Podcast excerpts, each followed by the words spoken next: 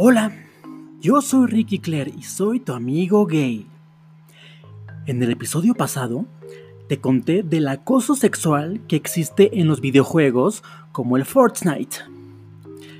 Pero hoy continuaré hablándote un poco de mi vida, la transición entre adolescente y adulto. Lo último que te platiqué fue que mi papá me dijo que si ya no quería ir a la prepa, pues que ya no fuera.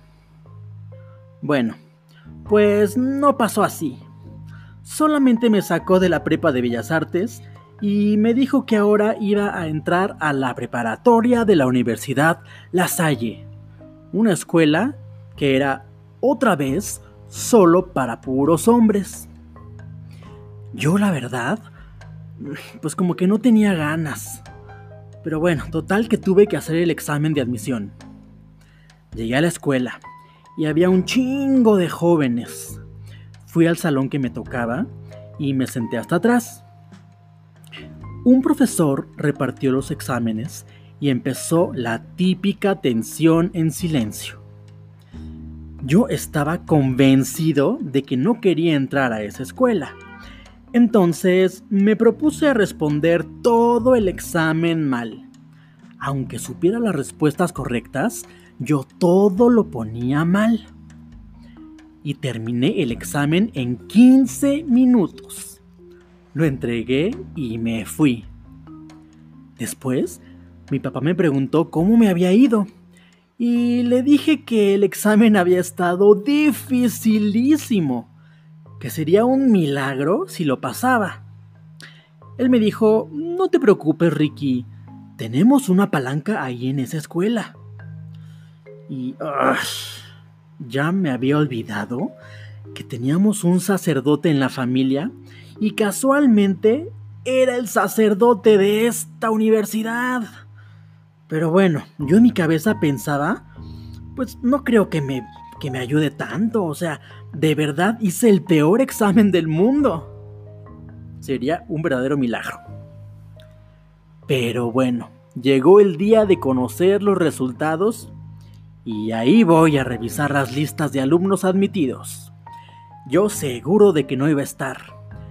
Y ¡boom! Ahí estaba mi nombre. Milagrosamente había sido aceptado. Ay, no. Lloré, lloré, lloré, lloré y me fui a mi casa. Qué horror. En esta época, yo todavía tenía muchísimo acné en la cara y, mi inseguridad seguía en el suelo.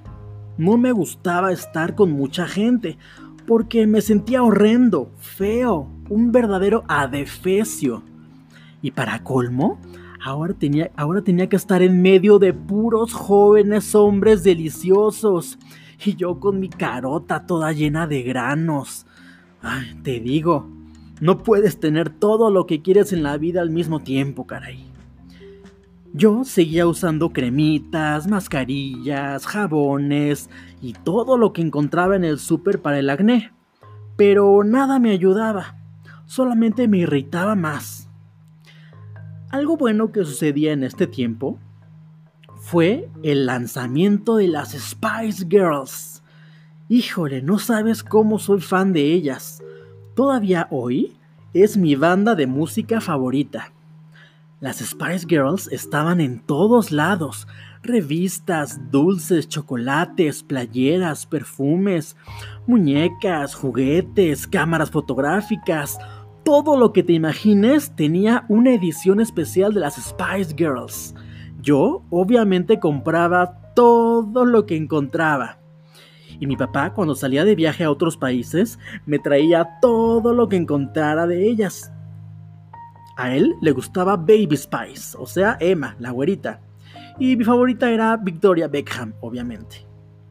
Mi cuarto estaba lleno de pósters de todos mis artistas favoritos siendo los principales las Spice Girls, All Saints, Backstreet Boys, Britney Spears y mi adorada mexicana Litzy.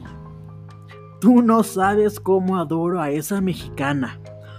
Puedo decir que soy su fan número uno, además de amigo. es de mi misma edad y es maravillosa. Si tú no sabes quién es Litzy, búscala, es cantante y actriz. Solamente sacó tres discos y después hizo puras novelas y series, pero ella es una real y verdadera estrella. En la nueva escuela me sentía fuera de lugar otra vez. De verdad me había hecho alérgico a los salones de clase, a los compañeros, a los libros y cuadernos. Ya no quería ir a la escuela. Algo bueno es que no sufrí bullying mientras estuve ahí, porque pues todos éramos hombres y la mayoría eran gays. La verdad era un paraíso de hormonas, pero yo era el más inseguro del mundo y por eso no me sentía bien ahí.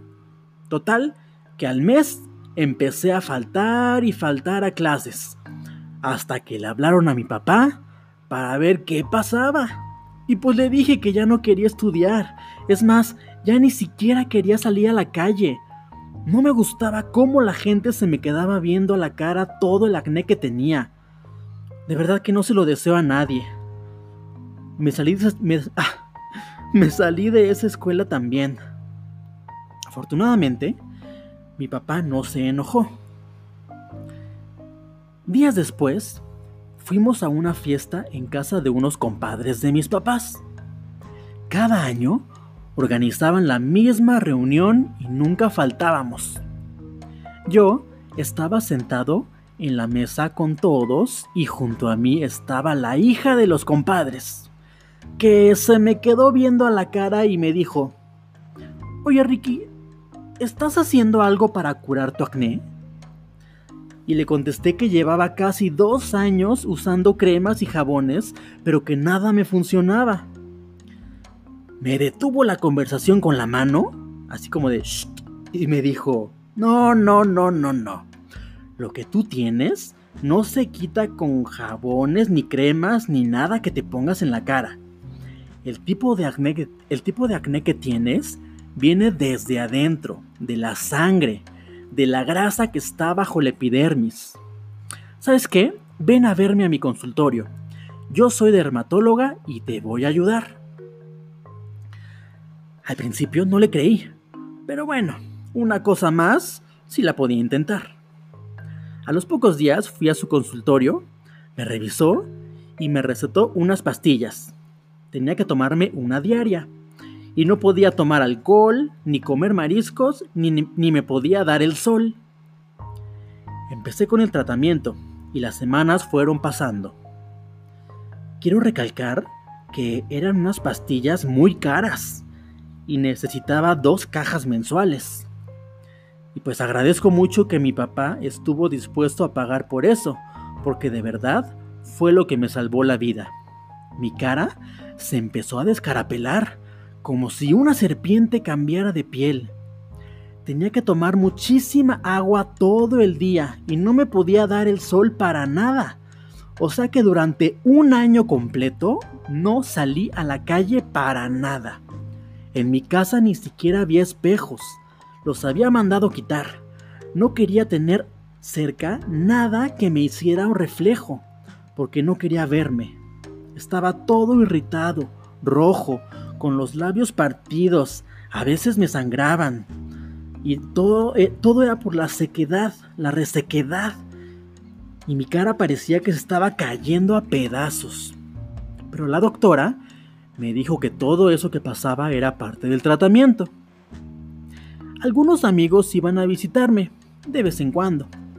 Y, es, y en esa época fue cuando me presentaron a la que se convirtió en mi mejor amiga de toda la vida. Se llama Keiko Shigetomi.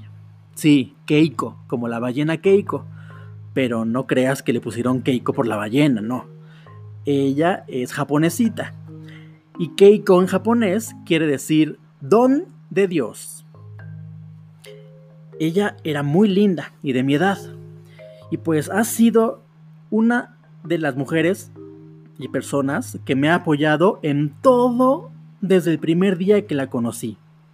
Ella, junto con mi nana Carmen, eran los pilares de mi vida en ese momento. Mis cómplices, mis hermanas, mis hermanas por elección. Pasé un año en el tratamiento contra el acné y los resultados ya saben cuáles fueron. Ahora tengo la cara perfecta, pero de verdad que parece que nunca tuve acné y muy rara vez me vuelve a salir un grano. le debo la vida a esa doctora. Olga Navarrete Prida. Se merece un monumento, porque si no la hubiera conocido, yo creo que ya ni siquiera estuviera vivo. De verdad, estaba yo al borde del suicidio. Si tú estás en la Ciudad de México, no dudes en contactar a esta doctora dermatóloga, que sin duda es la mejor del mundo. Olga Navarrete Prida. Muchas gracias por haber sacado al verdadero Ricky que tenía escondido bajo la piel. Luego, mi papá accedió a que yo terminara la prepa por medio del sistema abierto, o sea que no tenía que ir a clases, solamente hacer exámenes. Y así lo hice, y en pocos meses terminé esos estudios y juré no volver a pisar una pinche escuela. Eso no era para mí. Pero ahora ya podía salir bien a la calle porque mi cara ya estaba totalmente curada. Yo seguía amando a las Spice Girls y a Litzy, y a mis amigas Carmen y Keiko. Keiko, Keiko, Keiko. Un día llegó a mi casa y me dijo, Ricky, órale, vístete, vístete y pénate y pon tu mejor cara, porque te voy a llevar a un lugar que acaban de abrir y creo que nos va a gustar muchísimo. Es un bar gay, un antro gay en la zona rosa y es para puros jovencitos. Y yo así de, ¿qué? ¿De verdad? Y pues eso te lo voy a contar en otro episodio.